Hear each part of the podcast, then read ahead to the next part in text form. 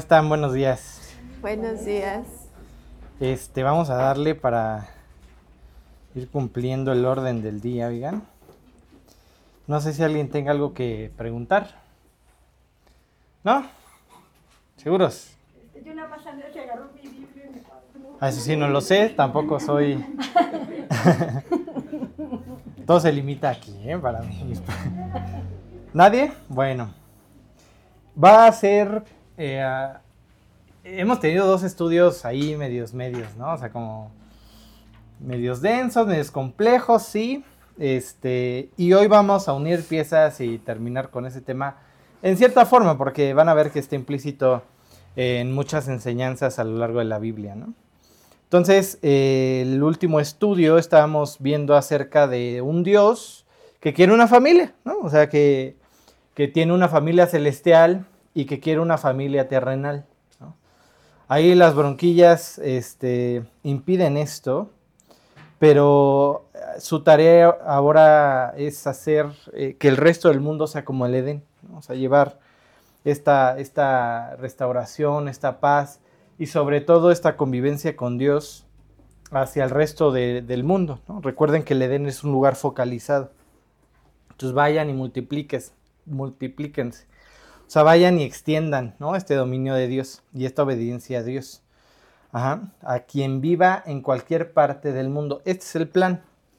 Pero empiezan los problemas. Les voy a preguntar mucho porque ya es el examen final.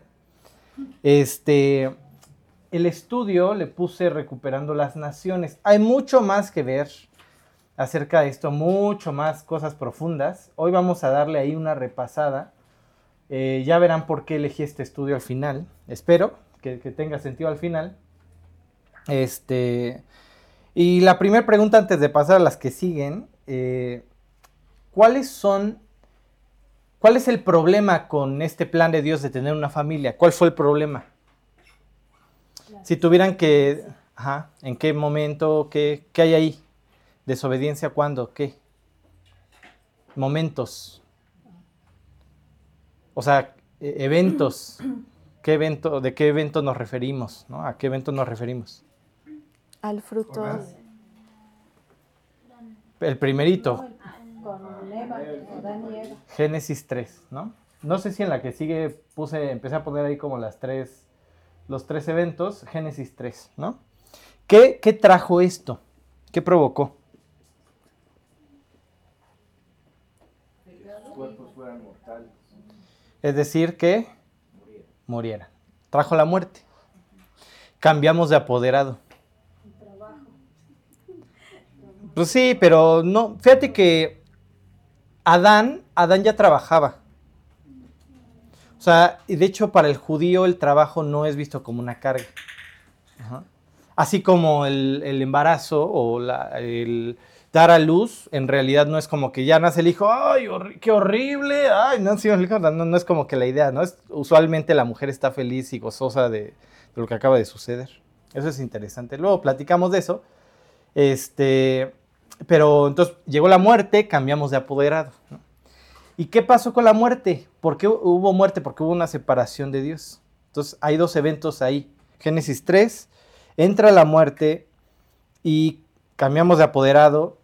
Ya no servimos a Dios, o sea, en el sentido ya no hay una comunión íntima, eh, piel con piel, sino que ahora hay que esconder. Ahora el, el ser humano ya tiene esta, esta mentalidad siglo XXI, ¿no?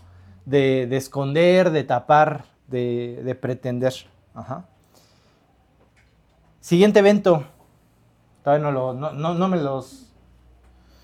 No me les La soples. torre de Babel. Hay algo antes, ¿no? Noé. No.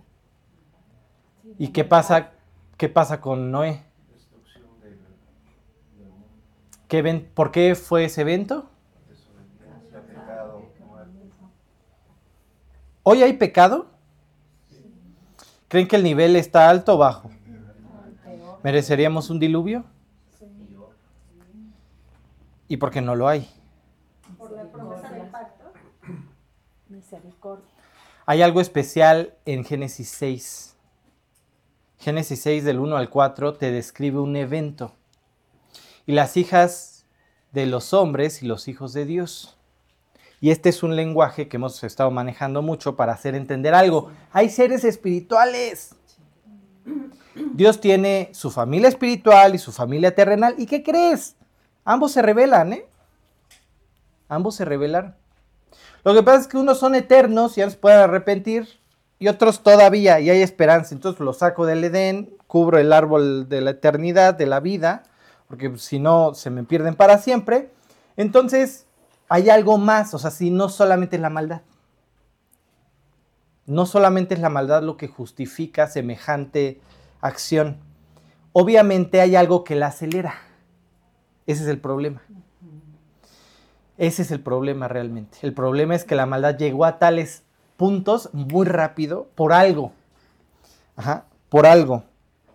Y comienzan a tener este problema de los héroes de la época. Los nefilín, los gigantes. Ajá. ¿Quién se encarga de ellos? ¿Se acuerdan? Moisés, Josué, limpiando ahí la tierra prometida. Ah, oye, Dios ahí saqueando todo y destruyendo todo cuando van conquistando es que hay un problema mayor.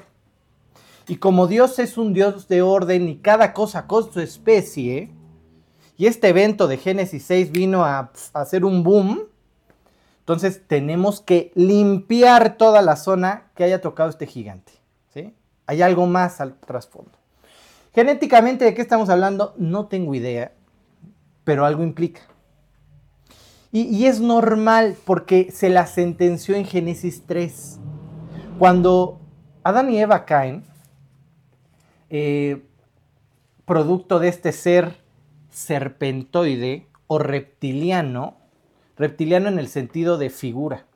Cuando se describe en la Biblia un serafín, se describe como en forma de lagarto, como lagartoide el asunto. Por eso tienes una serpiente, pero lo está rebajando animal. No es una serpiente que habla. No se fumaron un churrito y dijeron, ¡ay! Bambi me está hablando, ¿no? Y acá viene este, no sé, otro animal hablándole. No, no, no va por ahí, lo está rebajando. Les, siempre les he dicho, les canta una, le canta una canción de Paquita la del barrio, ¿no? Animal rastrero, ¿no? Y le empieza a decir, órale, te vas a arrastrar. No, no está hablando de evolución de la serpiente, ya antes tenían patas, ¿no? No va por ahí el asunto. Es un ser celestial. Ajá. Este, entonces, el asunto aquí es que Moisés, Josué y David se dedican a exterminar, a, raer de la tierra esa simiente.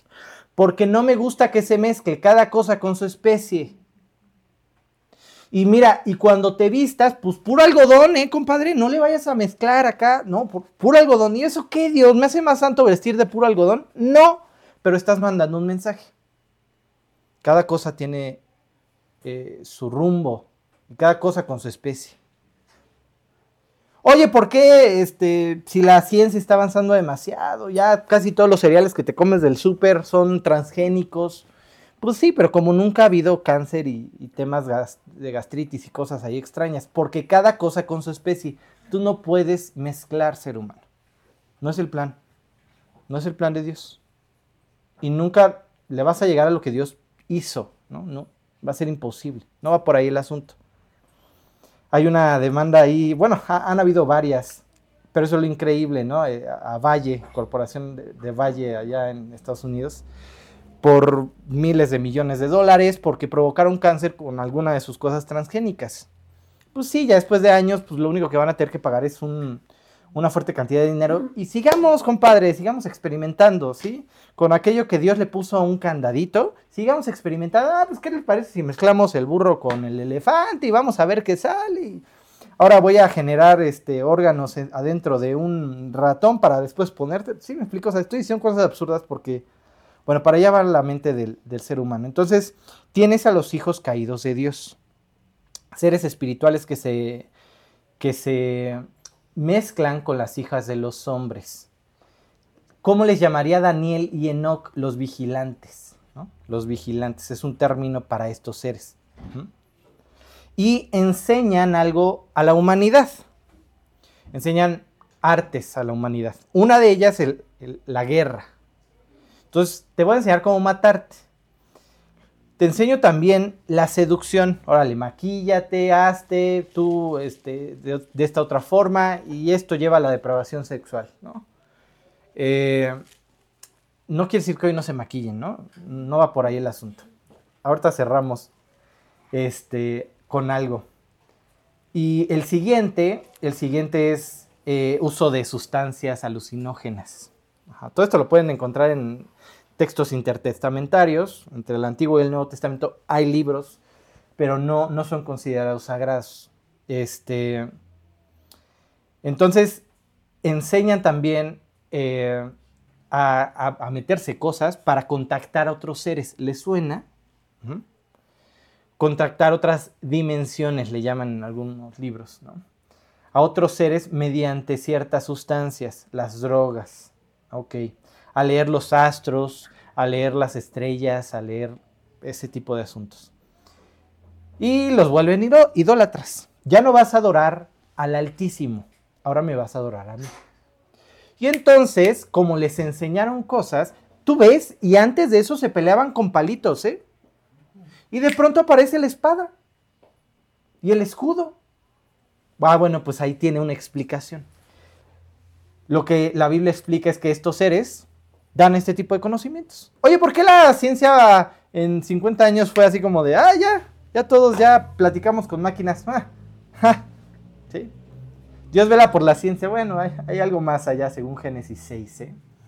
Este, y entonces la humanidad entra en una vorágine de destrucción tremenda, acelerada. Entonces llega la maldad a tal punto que la copa de la ira de Dios se derrama. Hay que arrasar y y limpiar. ¿Va a volver a pasar? Apocalipsis. Apocalipsis. ¿Y quién se salva? Pues el que se meta al arca, ¿eh? A ese madero flotando en el agua. ¿Le suena? ¿Dónde más tienen agua, paloma y madero? Jesús. Jesús. Jesús. Es lo mismo. Está apuntando a Jesús. Entonces, la humanidad se corrompe y estos seres, eh, estos seres que se metieron con las mujeres, dice la Biblia, porque Pedro y Juan y Judas, perdón, citan textos intertestamentarios, aunque no lo crean. Incluso algunas veces citan textos griegos. Pero bueno, todo para reforzar el mensaje de qué? De la cruz. No están haciendo nada fuera de, de los límites. Ajá.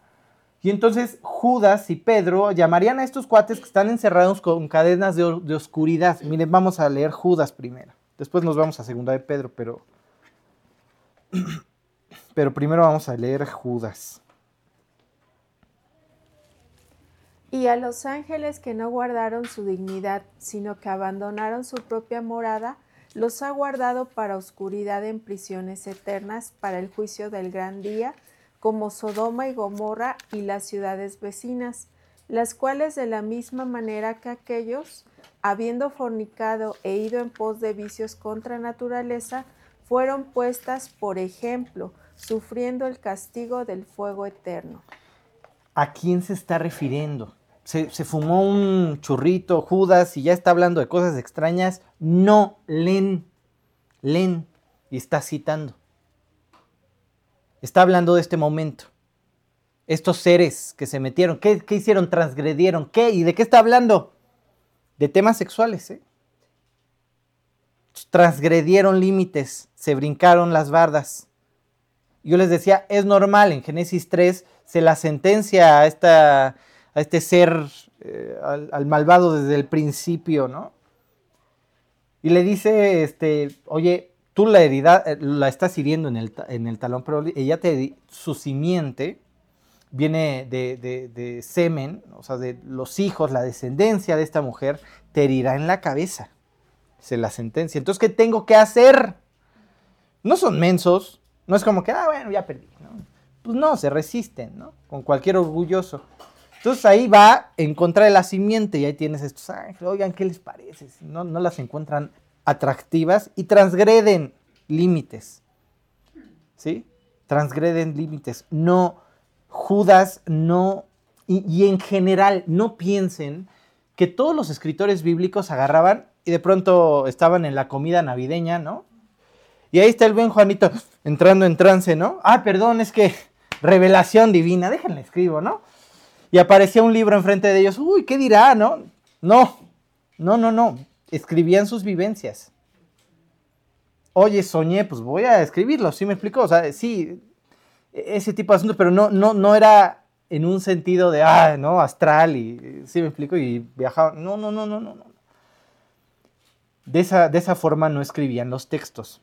Entonces, no, Judas tampoco está en ese momento inspirado por la marihuana. No va por ahí el asunto. Está citando. Vámonos a Segunda de Pedro, ese no lo puse acá. Pero Segunda de Pedro aplica básicamente lo mismo, ¿no? O sea, comienza a hablar de temas que para nosotros serían, serían extraños. Desde el 4, porque Dios, si Dios no perdonó a los ángeles que pecaron, sino que arrojándolos al infierno los entregó a prisiones de oscuridad, está citando, está diciendo exactamente lo mismo que Judas, ¿sí? Para ser reservados al juicio. Y si no perdonó al mundo antiguo, sino que guardó a Noé, ya nos hace una conexión. Oye, ¿por qué estás citando ángeles que fallaron y después a Noé? Porque en Génesis 6 previo a contarte la historia del diluvio, te estoy contando este acontecimiento entre mi familia celestial y mi familia terrenal. ¿Se entiende? Difícil de entender, tal vez no, no es algo que, que escucharás muy a menudo. Pero Pedrito lo juntó, ¿eh? Pedrito lo hizo, o sea, no, me estoy sacando nada de la manga. Él está juntando este acontecimiento de Noé con estos seres sobrenaturales. Ajá. Entonces tienes esta idea del diluvio. ¿Por qué? Porque la maldad llegó a límites increíbles. ¿Qué tenemos en Apocalipsis 9? Sí, estamos estudiando Apocalipsis, aunque no lo crean. Este describe la liberación de estos, ¿no? De estos que fueron encarcelados. Ya lo vimos. Y se le dio la llave para que fuera y les abriera a sus compadres que están ahí abajo y salen a hacer de las suyas. ¿Y cómo se les describe? Pues como seres ahí medio insectoides, medio, ¿no? Etcétera. En, ese punto estamos. ¿Hay más? ¿Hay algún otro acontecimiento en la Biblia que describa o que nos dé fundamentos para eh, entender la maldad que hoy vivimos? ¿Algún otro evento? No. Génesis 3, ajá, Babel, muy bien ahí medio entre dientes, pero muy bien, Babel. Génesis 11, Génesis 11, ¿ok? Entonces, la humanidad, ¿qué, pasa? Pues vamos a resetearlos porque si no, ¿qué tendría que hacer Dios si deja que la maldad siga fluyendo en Génesis 6? ¿Qué tendría que pasar? Pues acabamos con todos, ¿eh? Y se acaba mi familia terrenal. Pero como quiero una familia terrenal y te quiero a mi lado, te doy tiempo separa un grupo de personas y luego ya que llegan a la tierra, vayan y multiplíquense, lleven mi, extiéndanse, porque no los quiero juntitos, se les ocurre una de cosas, ¿no? Extiéndanse y lleven mi nombre, lo mismo que Adán. ¿Y qué hacen? Se juntan y vamos contra Dios, ¿no? Vamos contra Dios, hacen una especie de sigurat, que es como una pirámide, les suena pirámides, ah, ahí se contactan los dioses porque el Dios está en un monte. Entonces seremos igual a Dios todos, ¿verdad? Como le dijeron a Eva, sí, vamos a construir, órale, va, vamos a hacer. Entonces se asoma el concilio divino. Oigan, compadres, ¿ya vieron lo que están haciendo sus cuates? ¿Qué? Deberían haber aprendido con el diluvio, pues ¿qué creen que no?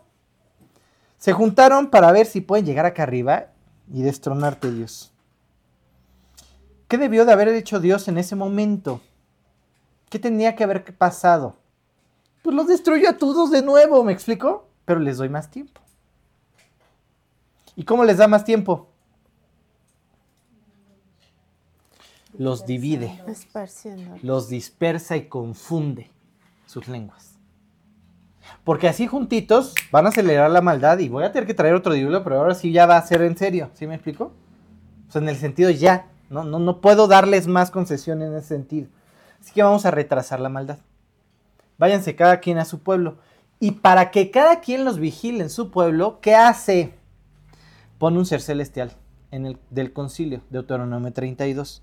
Y dividió Dios eh, las naciones en los hijos de Dios. Algunas traducciones traducen ahí hijos de Israel. Israel ni existía en ese momento. Ni existía ahí. No tiene sentido. Solamente apunta a cuando se dividieron las naciones. Génesis 11. Babel. Entonces, pongo representantes divinos. ¿Qué tiene que hacer un representante de Dios? Apuntar a Dios. ¿Qué hace un embajador? Apunta hacia su país. Esa es la idea del embajador. Pero ¿qué creen? Sorpresa.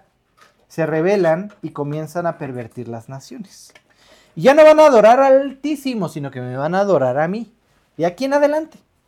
Y ahí empieza el juego y te encuentras entonces con Salmo 82, donde el salmista dice, me urge que los pongas manitas a estos cuates. Necesito que arregles esto, ¿no? O sea, que, que los enfrentes, que los confrontes. Y entonces dice, ah, como humanos van a morir. No, no le está diciendo a seres humanos, humanos, como humanos van a morir. Y el humano, eh, ok, va, pues sí, está bien, ¿no? Digo, no hay nada extraño en eso, no.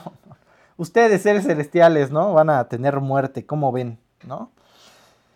¿Por qué? Porque tenían que guiar su porción hacia el Dios verdadero. Génesis 12, eh, Dios toma a una pareja de estériles, Abraham. ¿Por qué? Porque se tiene que notar mi poder. Así les voy a demostrar, esto es lo que yo hago. Y de la nada, traigo al Mesías de una pareja estéril. Génesis 12, un Dios acordándose de las naciones. Oye, lo repartió, ya son su territorio, etc. Sí, sí, sí.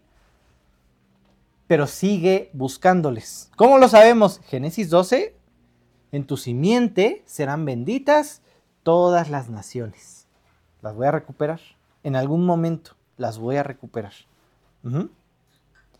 Entonces, ¿qué está pasando en la cruz? ¿Qué pasa en la cruz? ¿Qué tiene que arreglar Dios? No solamente es un tema de pecado y de muerte. También es un tema de estos tres asuntos, de, estos dos asuntos más. La depravación y la mezcla ahí medio genética y estos seres, principados, potestades, Tercera, la división y confusión. Arregla tres cosas. Esas tres. ¿Sí?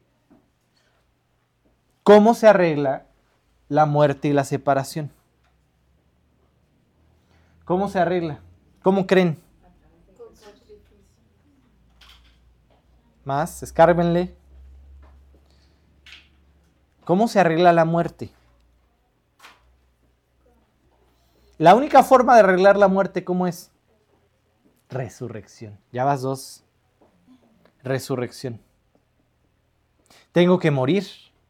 Es la única forma de vencer a través de resurrección. ¿No? Ajá. Y la única forma de arreglar la separación. Vuelvo a traer a, ellos, a los que se dispersaron, a la familia de Dios. A través de la cruz. Hay un camino abierto a dónde? Al trono. Ya no hay separación. Porque el velo que separaba el lugar santísimo se rompió. ¿Se dan cuenta cómo arregla esto? El problema de la depravación y estos seres espirituales, ¿cómo se arregla? ¿Cómo creen que se arregla? Bueno, aquí está más difícil, no lo voy a hacer pensar de más. ¿Cómo se arregla el tema de Génesis 6, esta mezcla extraña? Y... Jesús, con su primer venida, es decir, cuando vino a morir, pone en marcha algo. Él le llama el reino de Dios. El reino de Dios se ha acercado. ¿Se acuerdan? ¿Por qué? Porque hay otro reino funcionando allá afuera. Y la única forma de destronar ese rey es con otro reino. Con otro rey. ¿Cómo empieza a manifestar Jesús su autoridad sobre el otro reino? ¿Cómo empieza a hacerlo? Sí, pero ahí caminando con sus discípulos en Jerusalén. ¿Qué más? Específicamente, ¿cuáles?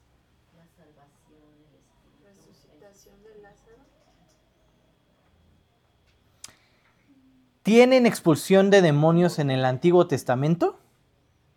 Y de pronto llega Jesús y ¿qué pasa? Salen desde la- de las rocas. ¿Qué está haciendo Jesús? ¿Qué está haciendo Jesús? Y haciendo esto, mira. Aquí mando yo. Mostrando autoridad. ¿Sobre quién? Sobre todos estos seres. Y va a estar colmado de, de endemoniados este asunto porque estoy mostrando algo. Voy a atar al hombre fuerte. ¿Se acuerdan cuando acusan a Jesús? Ah, por Satanás hace todas estas cosas. ¿Se acuerdan? ¿Y qué les contesta Jesús? No, el, el padre no, pues, no está en contra de su propia casa.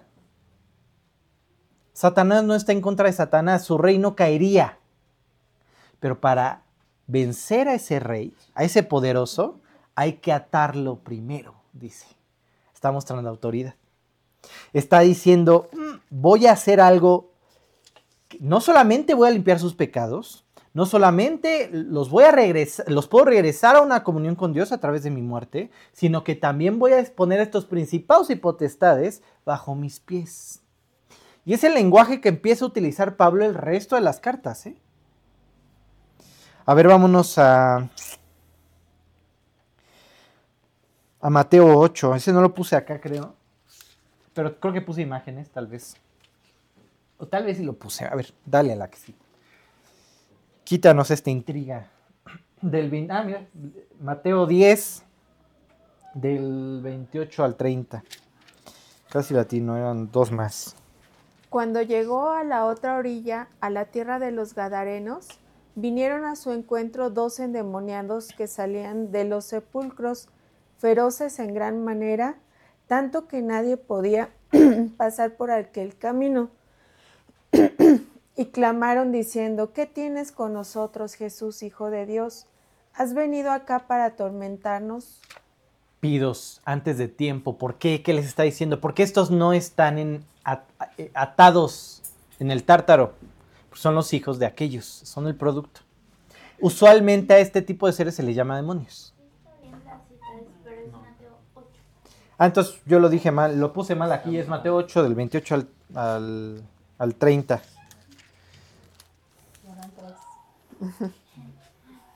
De Mateo 8 del 28 al 30, sí, sí, sí, sí. Lo tengo bien aquí, allá estaba dormido. Este, Mateo 8 del 28 al 30. Entonces, ¿qué tenemos aquí?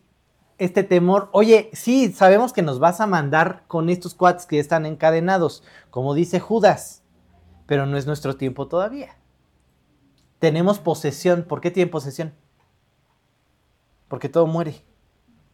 Porque todo muere. Todavía no es nuestro tiempo. ¿Qué haces aquí? Ajá. Eh, ¿Has venido acá para atormentarnos antes de tiempo? Estaba paciendo lejos de ellos un hato de muchos cerdos. Entonces, ya sabemos que es una región no ju- judía porque hay cerdos. Básicamente porque hay cerdos. Estamos en Decápolis. Cuando les dice a los discípulos, vámonos al otro lado, así le llamaban al otro lado, ni siquiera podían mencionar el nombre. Así es un judío eh, este, enraizado, ¿sabes? Fuchi el otro lado. El otro lado es tierra no santa. Ahí vive eh, cualquier otro rey y ser celestial. Allá gobierna alguien más. Fuchi. Y todo lo que se hace allá. Es una región grecorromana uf, central. Entonces, lo que se da ahí es indecible. De hecho, cuando tú te pones a leer el relato en los tres, en tres evangelios, ni siquiera se menciona a los discípulos. Lo más seguro es que ni siquiera se bajaron de la barca. Pero no intervienen nunca porque fuche esta tierra. ¿Qué está haciendo Jesús? Está yendo por las naciones. Sí, primeramente al judío, como dice Romanos, pero también al griego. ¿Sí? O sea, también al gentil. A ver, vámonos a Marcos. No sé si lo puse Marcos 5.6, ¿no?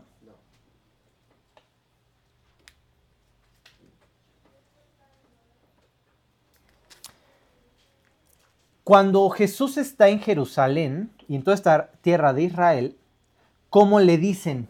Jesús, hijo de quién? De David. En su tierra así lo conocen. ¿No es este el hijo del carpintero? Bueno, del albañil, del constructor, pero así lo conocen. Pero qué casualidad que va y pisa tierra gentil y cómo le hablan. Chéquense Marcos 5.7. Y, clam- clamando Ajá, a sí. gran voz dijo, ¿qué tenéis conmigo, Jesús, Hijo del Dios Altísimo? Te conjuro por Dios que no me atormentes. A ver, vete a Lucas, Lucas 8.28.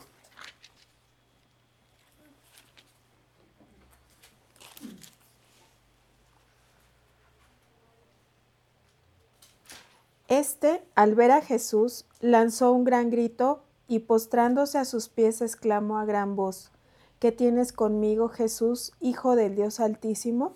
Te ruego que no me atormentes. El lenguaje es diferente. Ya no es el hijo de David. Hay, hay que autoridad. O sea, sí, hay seres ahí en las naciones, sí, pero hay uno solo sobre todos. Él es el Altísimo. Es el mismo lenguaje de la Torre de Babel. El mismo. Cuando tiene menciones a, eh, sobre la faz, la palabra en el original hace referencia al Elión, al Altísimo. Lleguemos al Altísimo, al que está sobre todos nosotros. Están usando el mismo lenguaje que en Babel, cuando dividió a las naciones. ¿Dónde, dónde encuentran más de este lenguaje? Bueno, hay, otros puntos. Ahorita los vamos estudiando. El punto aquí es que Jesús tenía un plan. No solamente los voy a les voy a quitar las cadenas del pecado y de la muerte. Van a poder entrar al lugar santísimo. Resuelvo la separación. Voy a pisar sobre toda esta bola de malcriados seres espirituales porque yo soy el Elión, el Altísimo, y estoy sobre ellos.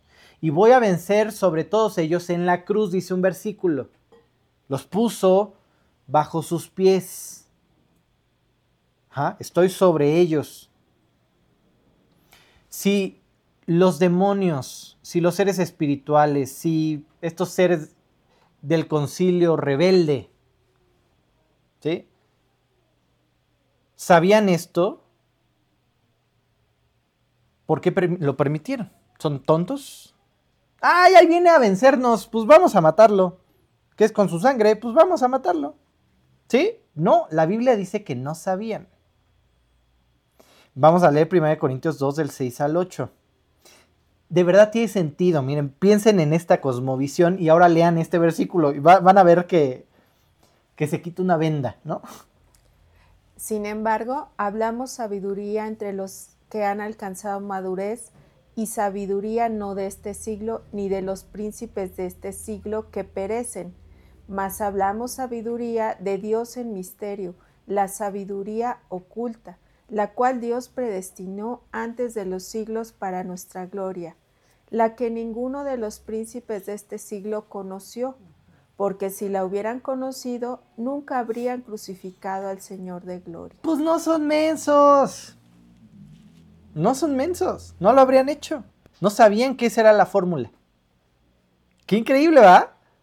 Pero tiene sentido. Los príncipes de este mundo no sabían y lo crucificaron. Oye, ¿se refiere a Herodes? No. Se lava las manos, compadre.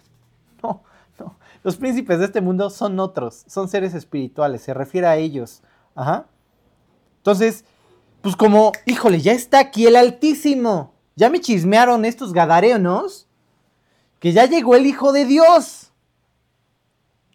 ¿Qué se trama? Yo sé que quiere recuperar las naciones. Se la cantó Abraham. En tus simientes serán benditas todas las naciones. Y haciendo cuentitas, viene de David, es este, el que habría de venir. ¿Qué, qué tiene entre manos? Vamos a matarlos. ¿Y qué creen que justo necesitaba Dios para cumplir su plan? que muriera. no sabían que con esto se estaba cumpliendo lo que necesitaba para redimirnos, para vencer la muerte. Jesús vino a recuperar lo suyo, a arrebatarlo del enemigo. Esta es la idea. ¿Cómo lo sabemos? Bueno, hay un montón de referencias un poco separadas en, los evangelios, pero hay varias. Hay una escena donde Jesús envía a 70, ¿sí? A 70 eh, discípulos. A ver, eh, creo que lo puse en el que sigue. Sí, Lucas 10. A ver, vámonos todos a Lucas y luego leemos estos, porque aquí les puse solamente cuando regresan, pero bueno, les leo cuando los manda. Algunas traducciones viene 72. ¿Por qué? Porque del griego algunos tradujeron o dividieron dos naciones en lugar de dos, cuatro. Por eso algunos dicen 72. ¿Ok? Pero es irrelevante. Ahorita vemos por qué es irrelevante. Entonces, el 1, el del 10.1 dice, después de estas cosas designó el Señor también a otros 70 a quienes envió de dos en dos delante de él a toda ciudad y lugar donde él había de ir. Y les decía, la mies a la verdad es mucha, mas los obreros pocos. Y a ver, vamos a leer este. Volvieron. Volvieron los setenta con gozo diciendo, Señor, aún los demonios se nos sujetan en tu nombre. Así es. Y les dijo, yo veía a Satanás caer del cielo como un rayo. He aquí os doy potestad de hollar serpientes y escorpiones y sobre toda fuerza del enemigo y nada os dañará. Pero no os regocijéis de que los espíritus se os sujetan, sino regocijaos de que vuestros nombres están escritos en los cielos. ¿Qué está sucediendo aquí? ¿Por qué 70? ¿Le suena? Si alguien tiene un día ocioso, póngase a contar las naciones de Génesis 10, que después son involucradas en, con Babel y dispersadas. Son 70. Son 70. Esto es un golpe de autoridad de voy a recuperar las naciones también. No solamente voy a pisar a todos estos de Génesis 6, sino que voy a recuperar lo que es mío, lo que dispersé y confundí. Va a volver a ser de mi propiedad y manda 70. ¿Y de qué se sorprenden? De que tienen potestad. ¿De qué? De sacar demonios. Les da autoridad. Pues ya los pisé. ¿Me explico? Tienen autoridad de sacar demonios por eso y los describe. No quiere decir que cuando veas un escorpión y una serpiente, estás viendo un demonio. No, no se me vayan con esa idea. A ver si me acuerdo, si el hámster funciona esta vez. Si no, ahí la dejamos. Pero en Isaías describe, ¿cómo se describe el caos en la Biblia? Agua o Oscuridad. desierto.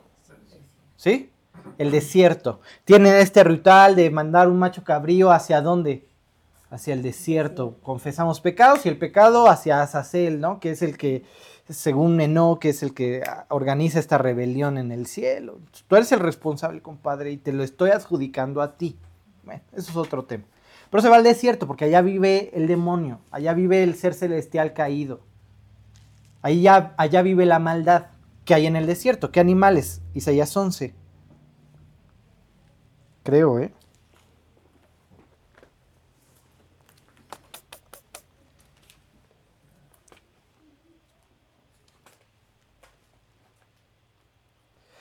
Se las debo, compadres.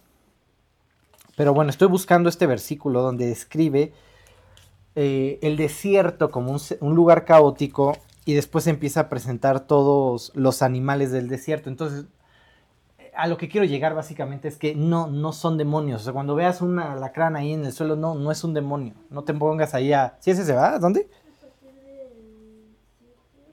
A ver. La vaca y la osa perecerán sus crías, se echarán juntas, y el niño de pecho jugará sobre la cueva de espín, ajá. El aspir recién des- eh, destetado, ajá, ajá. Ajá, exacto, de la mano de la cueva de la víbora. No harán mal ni daño en todo mi santo monte, porque la tierra será llena eh, del conocimiento de Jehová. Entonces, la idea es que describe el caos como, como animales del desierto. Esto no, no, no quiere decir que realmente lo sean, sino que allá vive el caos y allá viven estos seres, ¿no? Ok, ¿por qué ¿por qué, ¿por qué Dios les da potestad sobre esto? Porque tengo que recuperar las naciones y las naciones le pertenecen a otros. Tienen otro apode- apoderado, pero como voy a vencer la muerte, ahora me pertenecen. Y puedo ir y reclamarlos. Si el gentil está dispuesto a dejar a Baal, está dispuesto a dejar a su virgencita, está dispuesto a dejar lo que aquello lo que cree, pues es parte del reino ahora. Hay una escena que se describe. Vamos a. Ah, pues ahí está, Lucas 10, 18. En esto estaba pensando, tratando de hacer girar la ardilla, porque es muy interesante. Dice: Vi a Satanás caer como rayo. ¿Dónde más tienes a un Satanás cayendo? Apocalipsis 12. Y Apocalipsis 12 hace referencia al nacimiento de Jesús. Esto tiene varias interpretaciones. Yo me voy por una, ahorita les digo cuál. Una de ellas es que lo expulsan del concilio porque ya no tienes autoridad. Ya te la van a quitar. O sea, te, te quito del cargo. Pero puede ser y no porque de adelante lo ves ahí en Apocalipsis. Mm, vayan a saber si es eso. Yo creo que es como el dueño de la empresa que le están hablando y que le están diciendo se está incendiando tu empresa. ¿Qué haces? Dejas todo lo que estás haciendo y le corres a tu negocio. Te están apedreando el rancho. Mandó a 70 que hace referencia allá a Babel y está recuperando. Y están echando demonios. Y el otro, oh, oh, pobemas, ¿no? Necesito ir a arreglar el changarro. ¿Me explico? Pero se mueven sus cimientos. Esta es la idea. ¿Sí? Esta es la idea. Está recuperando su reino. Está aumentando el reino que le pertenece. ¿Por qué puede hacerlo? Porque ya el, acusador ya no te posee. Ya no tiene un caso sólido. Si el que te acusa en pleno juicio ya no tiene pruebas, porque borraron tu expediente, ¿qué crees que pasará en el juicio? Ya no tiene validez. Ya no procede. Porque ahora le perteneces a otro señor. Si decides poner tu fe en ese Cristo, ahora ya tu vida no está en manos del enemigo. Porque todo muere, ¿eh?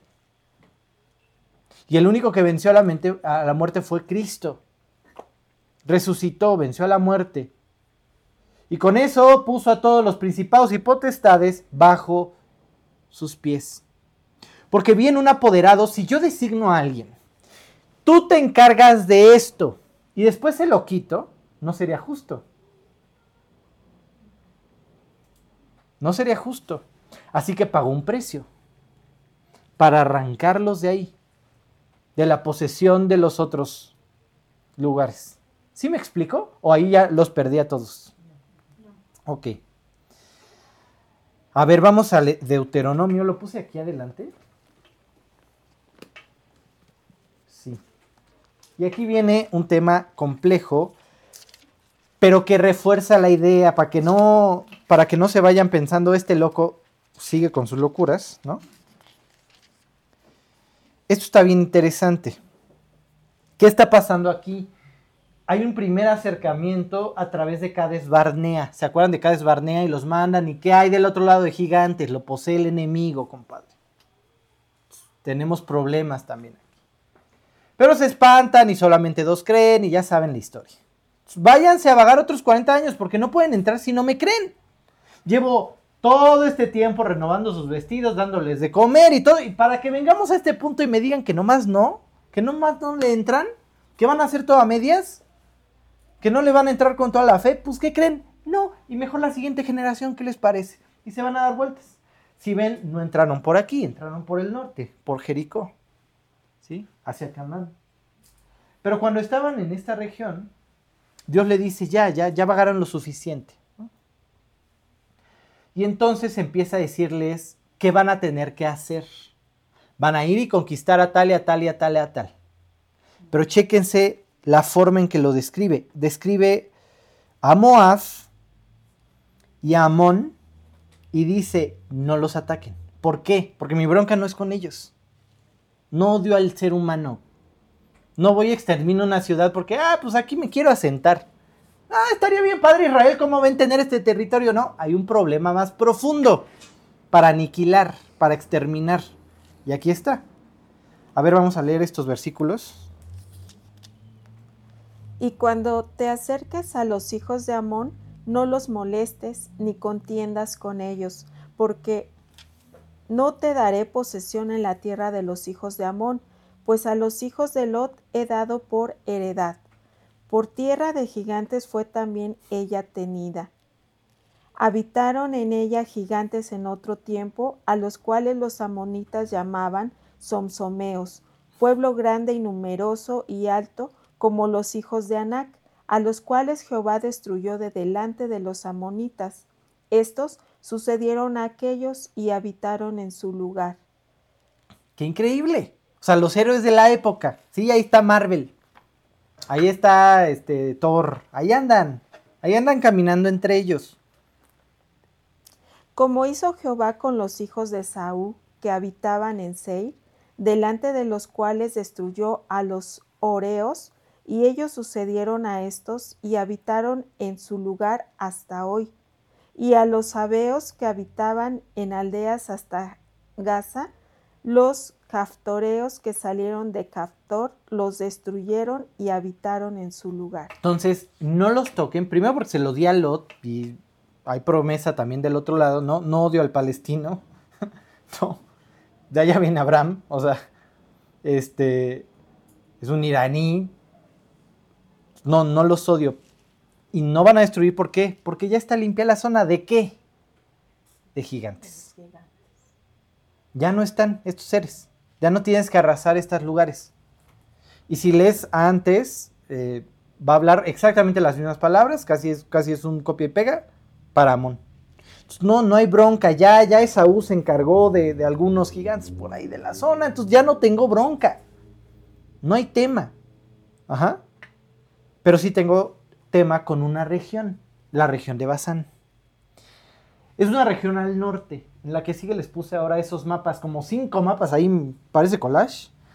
Pero ahorita les explico por, por qué está al norte del, del, mar de Galilea. Es una región que está eh, en toda esta región, como al norte, ajá, aquí.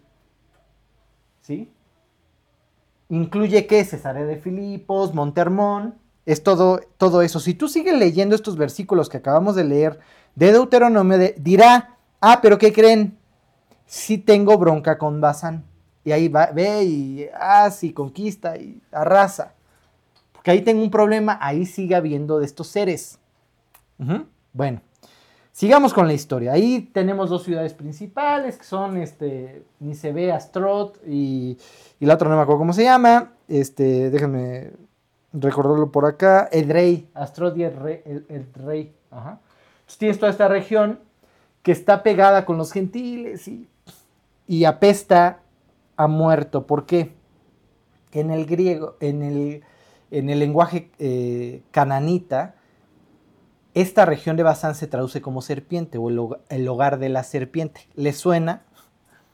Vayan ustedes a saber si hay un trono de Satanás en algún lado y ahí mueve todos los hilos, quién sabe. Pero en la época, en la época, este lugar era conocido como la entrada al infierno. No, no les estoy diciendo, ay, ahí hay una puerta, interdimensión, ya, no, no, no les estoy diciendo eso. Estoy hablando del contexto. Vayan ustedes a saber si sí o si no. Pero en el contexto en el que ellos creían es como decir, ah, vamos a la villa, ¿en qué piensan? No. Hay una región, hay un contexto. Ah, bueno, pues vamos a Cesarea de Filipo. Pues no, ¿qué crees que no? Porque allá está Pan, el dios Pan o la gruta de Pan a la muerte. Tienes el monte Hermón, tienes el monte Hermón en esta época, en, en esta zona, perdón. Y a los pies del monte Hermón hicieron un, un templo aval al dios de los muertos. Si quieres consultar muertos, tienes que irte a esta región. Ahí es la, la buena para eso, ¿me explico? Oye, vámonos a, Catemaco. ¿En qué piensan? Ah, bueno. ¿Sí? Y no dije nada, ¿eh? Exactamente pensaban lo mismo. Allá se consulta a los muertos. Y entonces, este, ahí hacen este, este lugar, a Baal o Baal-Zebú, eh, en el Nuevo Testamento, el Señor de los muertos, eso significa Baal-Zebú. Y Baal-Zebú es como la forma risible en que lo conocían, como el Señor de las moscas, ¿no? Es como, Fuchi este cuate y lo pronuncio mal para que se sienta feo, ¿no? Este, ok, ¿por qué esto es importante? Porque Jesús está en este lugar en algún punto. Se va hacia Cesarea de Filipos. Vamos a leer Mateo 16, creo que es. A ver si quieres darle a la que sigue para salir de mi ignorancia. Sí. Y, y en este punto, Jesús está en esta zona, en esta zona que huele a muerto. ¿Sí? Aquí huele a prácticas no sanas, a contacto con muertos, ahí cosas extrañas, al infierno, porque este es el lugar de adoración al Dios de los muertos. ¿Se entiende?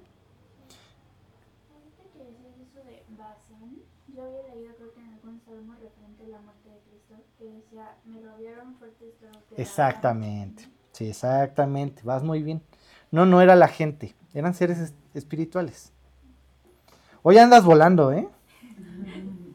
Este, ok. Entonces hay una escena, hay una escena aquí, en Mateo 16, ¿se acuerdan? Se detienen de pronto, oye, por Jesús, ¿por qué nos detenemos aquí, no? Bueno, tengo un mensaje que dar, compadres. ¿Quién dicen los hombres que soy? Y entonces, no, pues unos que Juan, otros que no sé qué. Y por fin, el que menos pensabas le atina, Pedrito. Y Jesús le baja los humos y le dice, sí es cierto, pero ¿qué crees, Pedrito? Ni te, ni te pongas acá los moños porque el Espíritu te lo reveló, ¿eh? A ver, vamos a leer Mateo 16, del 13 al 20. Ah, ¿Lo puse allá o...? Ah, bueno, está medio chiquito. Viniendo Jesús a la región de Cesarea de Filipo, preguntó a sus discípulos diciendo, ¿quién dicen los hombres que es el Hijo del Hombre? Ellos dijeron, unos Juan el Bautista, otros Elías y otros Jeremías o alguno de los profetas. Él les dijo, ¿y vosotros quién decís que yo que soy yo? Respondiendo Simón Pedro dijo, Tú eres el Cristo, el Hijo de Dios viviente. Entonces le respondió Jesús, Bienaventurado eres Simón, hijo de Jonás, porque no te lo reveló carne ni sangre, sino mi Padre que está en los cielos. Y yo también te digo que tú eres Pedro, y sobre esta roca edificaré mi iglesia, y las puertas del Hades no prevalecerán contra ella. A ver, quedémonos ahí un ratito, ¿ok? Bueno, a ver, lee el que sigue porque es suma. Ajá. Y 19. Y a ti te daré las llaves del reino de los cielos, y todo lo que atares en la tierra será atado en los cielos, y todo todo lo que desatares en la tierra será desatado en los cielos. Hay otro versículo donde también utiliza este lenguaje de atar y desatar. ¿Qué está pasando aquí? ¿Nos está diciendo que todos tenemos que ser católicos? Porque eres Pedro y sobre ti voy a, voy a crear la iglesia. Hay una traducción ahí medio forzada de Petros, pe- piedra, sobre ti eres el primer papa. ¿O no? Y la roca es Cristo y todos debemos ser evangelistas, ¿no? Lo que creo que está pasando aquí, regrésate a la anterior, es que están en un lugar.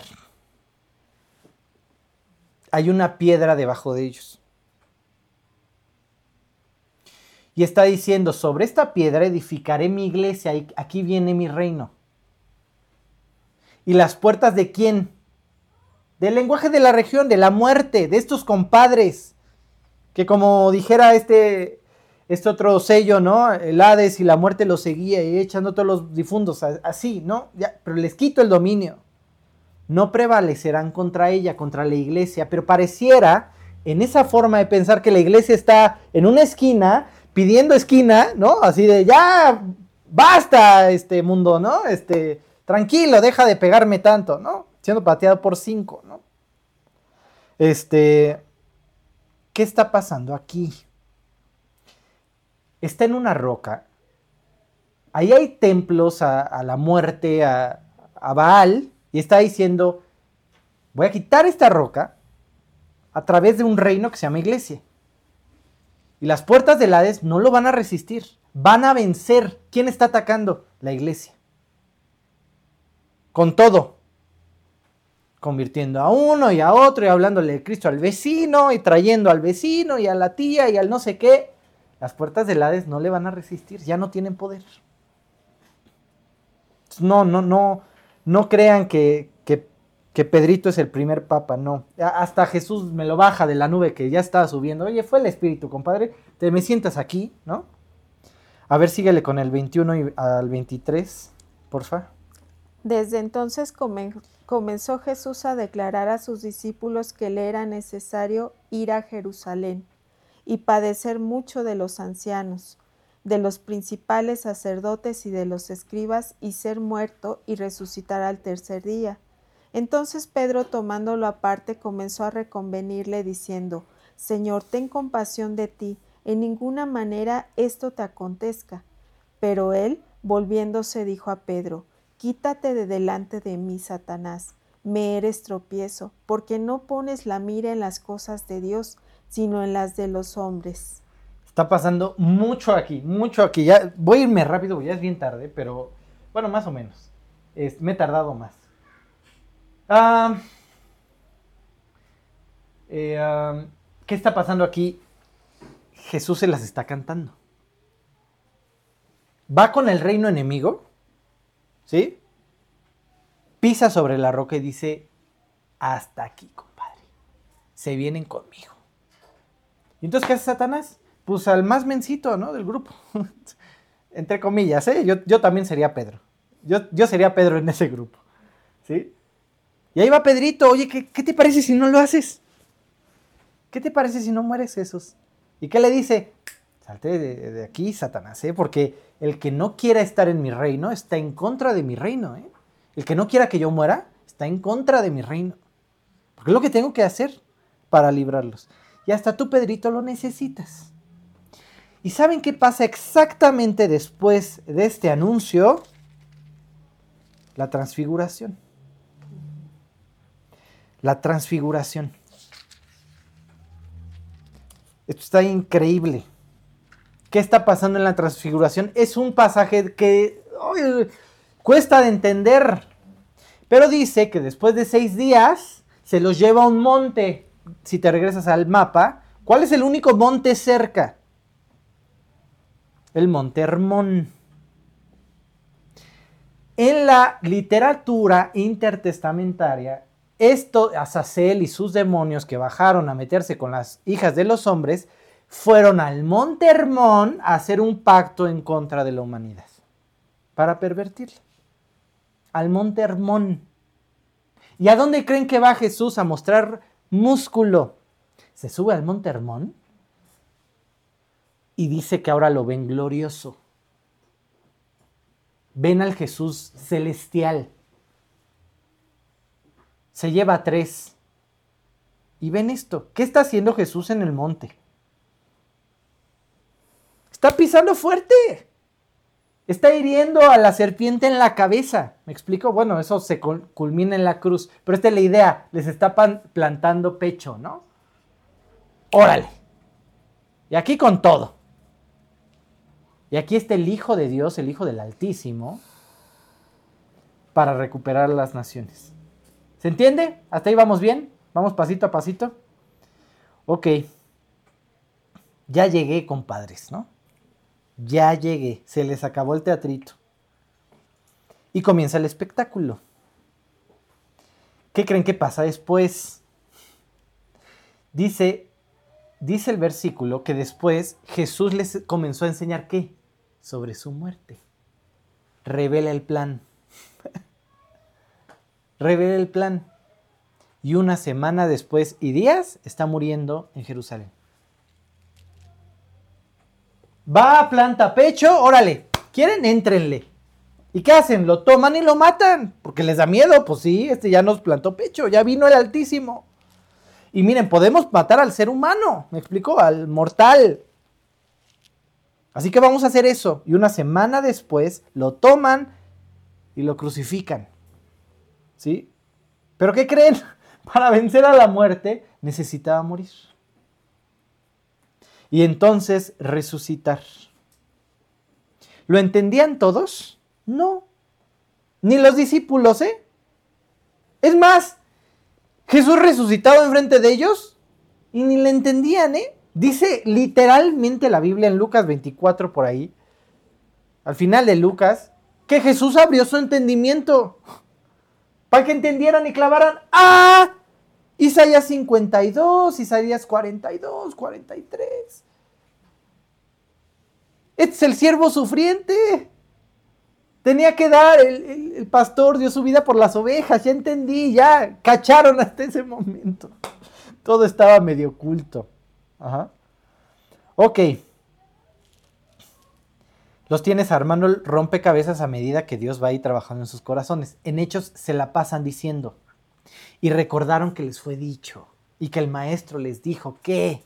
¡Ah! Aquí encaja. ¿Me explico? Van armando las piezas. Ok. Vamos a leer Hechos del 2, del 3 al 6. ¿Ok? Entonces aquí viene planta cara, ya no son suyos, me pertenecen. ¿Qué evento nos falta? Babel. Babel. Confusión y qué? Y repartición o división. Vamos a leer estos versículos con esas dos palabras en mente. Van a aparecer exactamente las mismas dos palabras que aparecen en Génesis 11, refiriéndose a la división o dispersión y confusión. Uh -huh. Y se les aparecieron lenguas repartidas como de fuego. Repartidas, divididas. Es exactamente la misma palabra en griego que en Babel. Ajá. Asentándose sobre cada uno de ellos. Y fueron todos llenos del Espíritu Santo y comenzaron a hablar en otras lenguas, según el Espíritu les daba que hablasen. Moraban entonces en Jerusalén judíos, varones piadosos de todas las naciones bajo el cielo. Y hecho este estruendo, se juntó la multitud y estaban confusos, porque cada uno les oía hablar en su propia lengua. Estaban confundidos de nuevo, pero ahora porque ya escuchaban hablar. Ay, yo sé francés, pero aquí en, en, Jerusalén nadie habla francés, pero ¿qué crees? Estoy escuchando al de enfrente hablar francés. ¿Qué está pasando? Jesús tenía una premura, tengo que ascender. Si no haciendo, no viene quién. El Espíritu. Y si no viene el Espíritu, no empieza el reino, ¿eh? Tiene que bajar el Espíritu. ¿Por qué? Porque hay una tercera cosa que hay que revertir, Babel. La confusión, la división y la confusión de lenguas. ¿Y qué ven en Pentecostés? Lenguas de fuego en todos, la misma porción, división del Espíritu en cada uno para que se entendieran entre ellos. Esta es la idea. Está combatiendo todo lo que hicimos mal, ¿no? Todo lo que se rompió antes. Lo está reparando. Y después te encuentras con un versículo bien complicado. Pero nada en la Biblia es casualidad. Oye, ¿por qué me lo puso? Pues algún sentido tiene. Te encuentras con Hechos 2.9. No lo vamos a leer, pero bueno, les puse una imagen, creo. Y empieza a decir quiénes estaban en el día de Pentecostés. No solamente eran judíos de Jerusalén y ya, no, venían de todo pueblo, tribu y nación. Desde lejos. Todas esas naciones se van describiendo en Génesis 10 y a lo largo de, Génesis. Son naciones que pisa Abraham. Eh, tienes, no sé, eh, creo que es Damasco, donde va Abraham por Lot.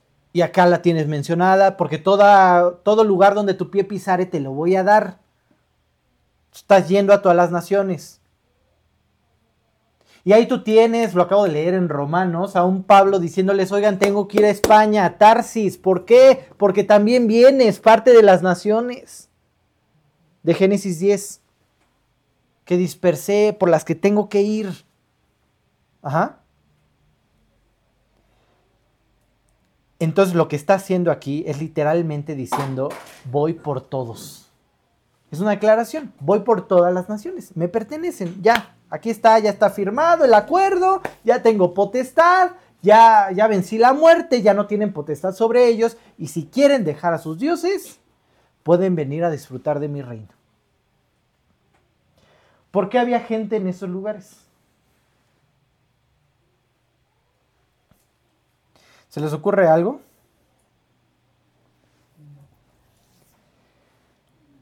Babilonia, el exilio. El exilio. Babilonia lo que hacía era, traigo reyes, principados o de tu región, los adoctrino para que después a gente poderosa la siga su pueblo. ¿Le suena lo que pasa hoy?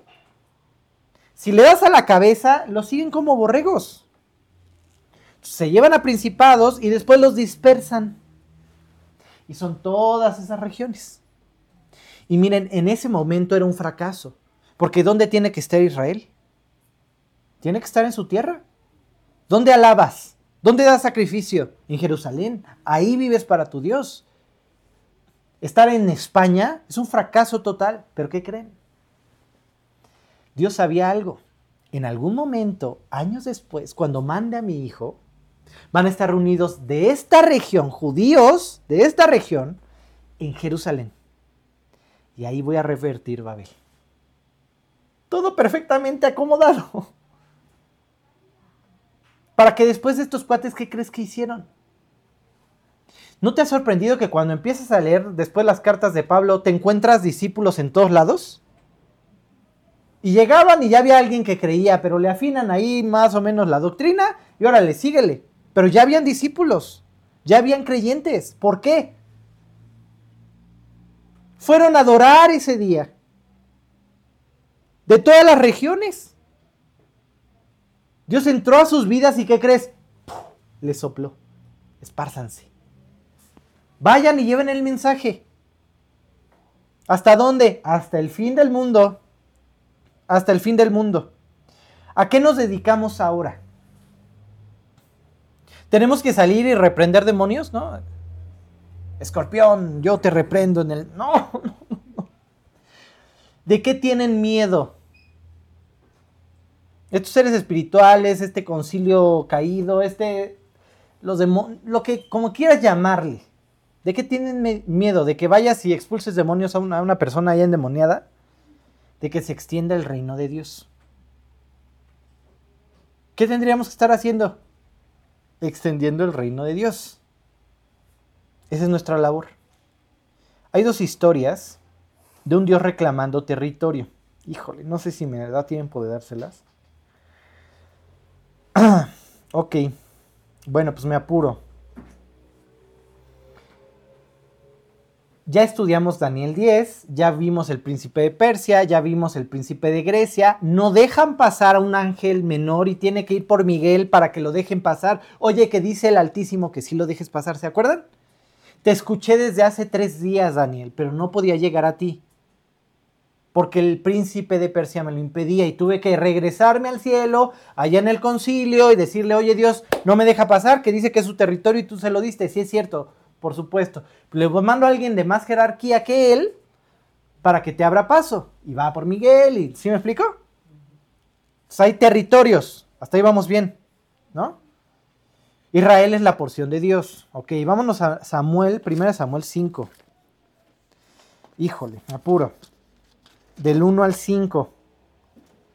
¿Qué está pasando aquí? Venimos del desastre que provocó Saúl por ser creyente carnal. Por apariencias. Era lo único que le importaba, ¿eh? Y cuando peca, ya cuando Dios se separa de él, ¿sabes qué era lo único que importaba? Sí, ya entendí que Dios se apartó de mí, pero ¿puedes ir conmigo a ofrecer sacrificio, Samuel? Porque quiero que la gente te vea conmigo. Imagínate lo que va a pensar si no te ven conmigo. Todo eran apariencias, ¿eh? Entonces, como todo eran apariencias, ¿cómo hago para que la gente no se dé cuenta que no entrego mi vida, ¿no? Que no se dé cuenta de quién soy realmente. ¡Ah, amuleto! ¡El arca! ¡Vamos a traerlo! Vamos a traerlo a ver si con eso se solucionan mis broncas. ¿Y qué creen? Le roban el arca. Pequeño detalle.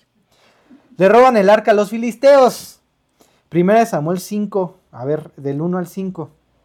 Cuando los filisteos capturaron el arca de Dios, la llevaron desde Eben Ezer a Asdod y tomaron los filisteos el arca de Dios y la metieron en la casa de Dagón y la pusieron junto a Dagón. Y cuando al siguiente día los de Asdod se levantaron de mañana, he aquí que Dagón postrado en tierra delante del arca de Jehová, y tomaron a Dagón y lo volvieron a su lugar.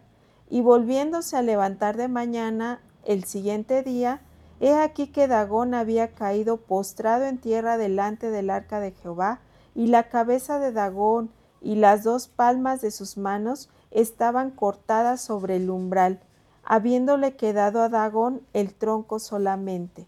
Por esta causa los sacerdotes de Dagón y todos los que entran en el templo de Dagón no pisan el umbral de Dagón en Asdod hasta hoy. Mira, es una historia bien risible porque empiezan ahí a salir tumores y empiezan a salir cosas y primero se le cae ahí el Dagón a los pies de- del arca. ¿Por qué? Pues puede ser altísimo, compadres. No lo entenderían, ¿no? Y al otro día aparece sin cabeza y sin manos, un muñón cualquiera, ¿no? Ahí tirado enfrente del arca. Este, y listo, y hasta ahí se queda la historia usualmente, pero lo interesante es el 5. ¿Qué pasó después? ¿Qué crees? Que cuando entran a adorar a Dagón, los, los sacerdotes agarran esa tierra donde estaba el arca y la brincan. Imagínate lo difícil, ¿no? Ya llevan el pancito, lo que sea que lleven, el animal, y órale, bríncale y, y bríncale hasta allá, porque aquí es territorio de Jehová. Ya no es territorio de nuestro Dios. Dios lo reclamó, ¿no? Segunda de Reyes 5. Estas dos historias se conectan con el 5. Si algún día quieren una mnemotecnia e impresionar en sus fiestas navideñas, solo acuérdense de 1 de Samuel 2 de Reyes y es el 5. Ya de ahí le buscan. Sí. Y vamos a leer del 1 al 3 primero. Naamán, general del ejército del rey de Siria, era va- varón grande delante de su señor, y lo tenía en alta estima porque por medio de él había dado Jehová salvación a Siria. Era este hombre valeroso en extremo, pero leproso. Y de Siria habían salido bandas armadas y habían llevado cautiva de la tierra de Israel a una muchacha, la cual servía a la mujer de Naamán. Esta dijo a su señora, si rogase mi señora al profeta que está en Samaria, él lo sanaría de su lepra. Entonces, ¿qué tenemos aquí? Tenemos un cuate gentil, ¿no? En tierra gentil, que se la pasa quejándose pues, por algo nada insignificante, que tenía lepra, ¿no? Pues, sí, se la pasaba chillando todo el tiempo. Y pues ya la sierva que se había robado de los judíos, pues dice, mira, compadre, allá hay un profeta, yo sé que mi Dios es el Altísimo, entonces ve y a ver si te sana, yo sé que te va a sanar, órale, ya, no, pierdes nada, él toma sus chivas, toma ya el pago, ¿no? Y todo, y a ver si me sana y le dejo todas estas riquezas. Y pasa algo que no le agrada, como a cualquier poderoso. Ni siquiera lo va a conocer. Manda su achichincle y órale, ya, este, vele a decir a este cuate que, que vaya y se sumerja allá en el, en el Jordán, compadre. O sea, no, que se sumerja tantas veces y, y listo, ya con eso va a quedar limpio. Y el otro se ofende porque ni me conoces, no sabes quién soy, no me saliste a recibir, no me viste la cara y me mandas a un charquito. Hay ríos, hay mares más bonitos, compadre. Y no sabes quién soy. Yo no me voy a meter esa agua pudre eh, ahí medio fea, ¿no? Y siete veces, ¿no? Entonces Eliseo, este, lo manda a eso, ¿no? O sea, y los, los que lleva eh, este, pues dicen, ya no quiero escuchar este quejarse otro día por su lepra. Pues ya, compadre, ¿qué tienes que perder? Ve, ve y sumérgete. Si te dice algo más difícil, lo hubieras hecho. Esto está re fácil, pues pruébalo. Entonces va y se sumerge. Va y se sumerge y ¿qué creen? Oh sorpresa, el Altísimo, ¿no? Y hace una declaración Naamán. Ahora sé que Jehová es el Dios de los dioses. Este es el bueno, este es el Altísimo. ¿Sí? Y regresa eh, con Eliseo y quiere pagarle. ¿no? Entonces Eliseo no recibe nada, no, órale, ya compadre, déjame chambear, ya vete para tu tierra y listo. Oye, pero ¿qué crees? Quiero algo. Vamos a leer el 10, 17, perdón. 17 Entonces- y 18, ah, ok. perdóname. Entonces Naamán dijo, Te ruego pues, de esta tierra no se dará a tu siervo la carga de un par de mulas, porque de aquí en adelante tu siervo no sacrificará holocausto ni ofrecerá sacrificio a otros dioses, sino a Jehová. En esto perdone Jehová tu siervo, que cuando mi señor el rey entrare en el templo de Rimón para adorar en él y se apoyare sobre mi brazo, si yo también me inclinare en el templo de Rimón, cuando haga tal, Jehová perdone en esto a tu Señor. Entonces, mi chamba es entrar con el rey, ahí instrumentos, yo que sé qué va a hacer, pero yo ya entendí, no tengo que adorarlo a él porque él no es el Altísimo. Viví engañado toda mi vida, no era mi virgencita, ¿qué crees? Me acabo de dar cuenta que Dios es el Dios de dioses, que Jehová tu Dios es el bueno. Déjame llevarme tierrita. ¿Eh? Sí, tierrita, hasta que mis mulas ya no puedan. Y se lleva tierrita. ¿Por qué? Porque esta tierrita es tierra de Dios. Nación santa, tierra santa. Es de su posesión, le pertenece. Se la lleva. Y ya ve tú a saber qué hizo con la tierrita. Si puso un lugar en su casa con la tierrita y ahí adoraba a Dios. Porque tenías que ir a, Jerusalén en cierto sentido. Y ahí está, pues, tierra de Jerusalén. O a saber si agarró un puñito cada que entraba con eh, Rimón al templo y pues este es el bueno y acá como amuleto casi casi, ¿no? Pero este es el Dios que yo, en el que yo creo. Hizo lo único que necesita la gente. Cuando Jesús habla de gente de fe, utiliza a Namán. ¿Y a quién más? A la viuda de Sarepta. ¿Por qué no utilizó a Abraham? Porque te estoy diciendo lo único que necesitas para ser salvo. ¿Qué hicieron estos cuates? No, no, no hacían sacrificio, no se volvió Namán cada Pascua. ¿En quién? En el Altísimo. Le entregó la posesión a Dios de su vida. Y es lo único que necesitas, ¿eh? Cambiar de dueño. ¿Tu vida es tierra santa? La gente querría tomar un poquito hasta que se carguen sus mulas para vivir igual. ¿Qué muestran nuestras vidas? Cada que se acercan tus compadres contigo a Tierra Santa, dejan las groserías de lado porque, uy, no, aquí está el... Aquí es Tierra Santa. O te invitan del mismo churrito que traen en la mano. ¿Tú eres Tierra Santa? Ahora hay que extender esa tierra santa. Porque las mismas palabras que le aplica a Israel, pueblo adquirido por Dios, mi segulá, mi especial tesoro, el reino de sacerdotes, las mismas palabritas nos las aplica a nosotros. Ahora te toca, extiende el reino, órale. Ve y hacer discípulos a todas las naciones. Dios, de verdad, a los 8 mil millones de habitantes que somos, a todas las naciones. A todas las naciones. Y apúrale porque para que venga mi mensaje a todos los gentiles, ¿eh? Romanos 11. Tiene que llegar a todos, hasta el último de los gentiles. Es un problema de números el que el evangelismo, el protestantismo, el cristianismo, llámale como quieras, no crezca. Yo me puse a hacer cuentas. El INEGI en el 2020 sacó ahí una encuesta y dijo que más o menos el 12% de la población en México era protestante o evangélica. Ponle que para nuestro año, bueno, eso equivalía a unos 15 millones. 15 millones de personas, ¿ok? Entonces dije, bueno, en tres años, ponle que no le chambeamos muy duro. Tres años, 20 millones, ponle. ¿Va? ¿Lo cerramos en 20? 2023, ok, órale, 20 millones de creyentes en México, solo en México. Oye, pero algunos se tiran al suelo y a escupir y otros gritan. ¿eh? Bueno, ok, quitémosles 10 millones. Quedémonos con el 50% que realmente pudieran ser salvos. Órale, 10 millones. Si cada uno de esos 10 millones le abra a otra persona al mes, al segundo mes, ¿ya serían cuántos? 20 millones. Al tercer mes, ¿ya serían cuántos? 40 millones. Y se iría duplicando y duplicando exponencialmente. Para el mes de noviembre del próximo año, habríamos alcanzado aproximadamente a 10 mil millones de personas.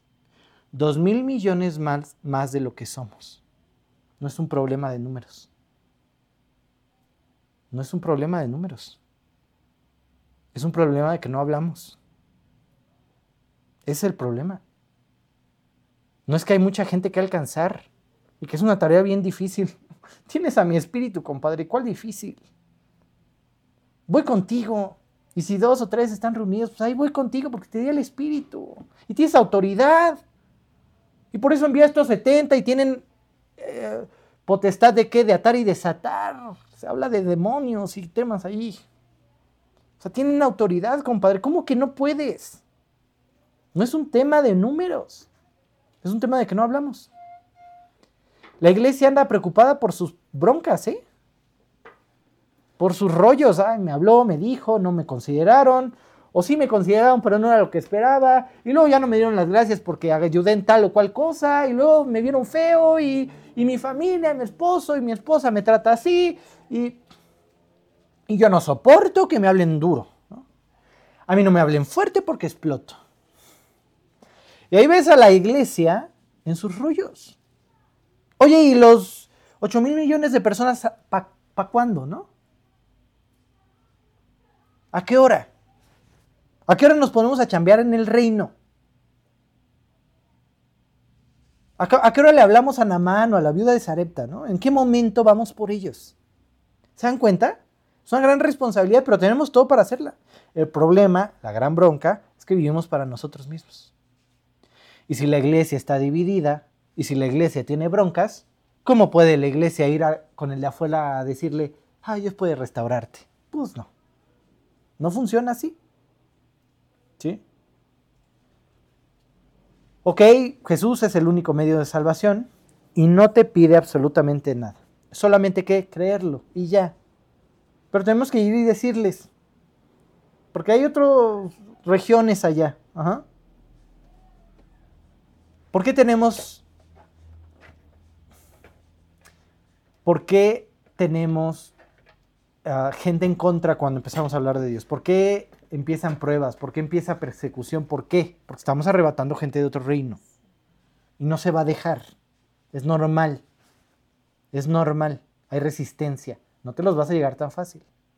Y mientras más lo pueda eh, refundir en sus vicios, en sus ideas, en su filosofía, en su ciencia, antes de que te encuentres con él, mejor.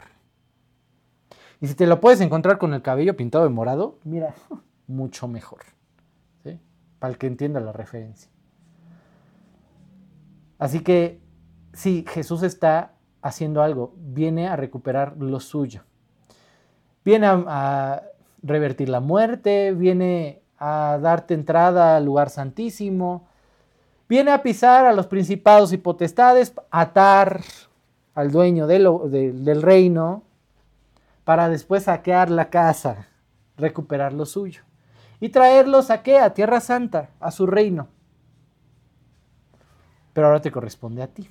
¿Por qué? ¿Qué creen? Dios tiene esta idea, esta maravillosa idea de hacerte partícipe de lo que le gusta.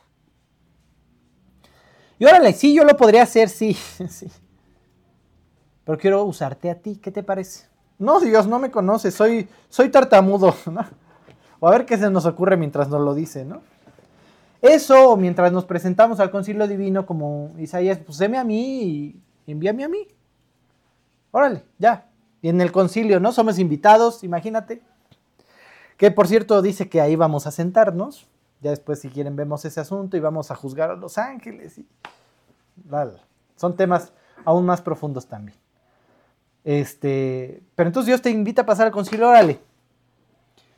Necesitamos recuperar a las naciones. Esto se está yendo al catre, todos están haciendo de las suyas, ya que si el feminismo, que si el aborto, que si el no sé qué, que ya se les ocurrió ahora. Estos cuates ya andan jugando a que ya no se van a comer una vaca, que ahora quieren hacerle en laboratorio. Y no, estos cuates ya están están pirados ya, ya. No, que es mucha contaminación, que la vaquita se coma el pasto. Ok, ¿qué hacemos? Hay que recuperar el reino. ¿Qué hacemos? Y de pronto levanta la mano el de atrás. Acá. Heme aquí. Envíame a mí. Yo voy. Yo voy al reino. Yo le entro, le entro a los guamazos, ¿no? Yo voy por ti. Concedido, órale, ya tiene una porción del Espíritu, ¿sí? Ya, perfecto, órale, a recuperar el reino, compadre. ¿Quién sigue? ¿Sí? Y esto es por, por lo que vivimos, por lo que estamos aquí cada domingo, porque vamos a nuestro discipulado, porque abrimos la Biblia todos los días, por lo que buscamos a Dios. Porque necesitamos extender el reino. Y ese es nuestro objetivo. Nada le va a dar sentido a tu vida. Más que esto. Dedícale tu vida a, tu trabajo, a tu escuela, a tus amigos, a lo que sea. Nada te va a dar la satisfacción que ver a alguien arrodillándose a los pies de Cristo entregándole su vida. Porque ahora es nuestra tarea. Y cuando no las cumplimos, sufrimos. Así que no, no es un problema de, de números, es un problema de disposición de la iglesia. Salgamos a hablar de Cristo. Oigan, y miren, no, no es que tengamos que llenar el próximo domingo las campañas, ¿no? Pero sí, ¿no? Esta es la idea, es para lo que vivimos, ¿no? Es nuestra chamba. ¿Quieres cerrar bien el año? Pues hay que invitar gente. Para eso estamos aquí. ¿eh? Para eso estamos aquí. Lo demás se va a perder en algún punto. Bueno, ahí terminamos porque ahorita les voy a dar casi casi otro para la cena del Señor. Entonces, este, no sé si tengan alguna duda o algo que pudiéramos cerrar mejor. ¿Todo bien? ¿Seguros que no los perdí y ya no vienen el próximo domingo? ok. Este, pues oramos y decimos algunas, este, algunos anuncios y, y preparamos lo que viene. Dios, cuántas gracias, Padre, porque pues lo pensaste en todo, o sea, con Cristo resolviste nuestros problemas literalmente. En esa cruz eh, nuestro problema eterno se estaba resolviendo y también eh, ya, no, ya no tenemos que ser condenados a ser apoderados del diablo solamente, Dios, sino que hemos cambiado de Señor. Gracias por adueñarte de nosotros, gracias por comprarnos a precio de sangre, como dice la Biblia. Gracias por entrar a nuestra vida. Te pido ahora que nos lleves a esa responsabilidad de, de extender tu reino, a traer a esas personas que están allá afuera sufriéndole con otros seres espirituales perversos, Dios. Y llévanos, Dios, a compartir de tu mensaje hasta el último rincón de la tierra, Dios. Padre, gracias por amarnos, por cuidarnos. Eh, sigue bendiciendo este grupo. En nombre de Cristo Jesús y para tu gloria. Amén.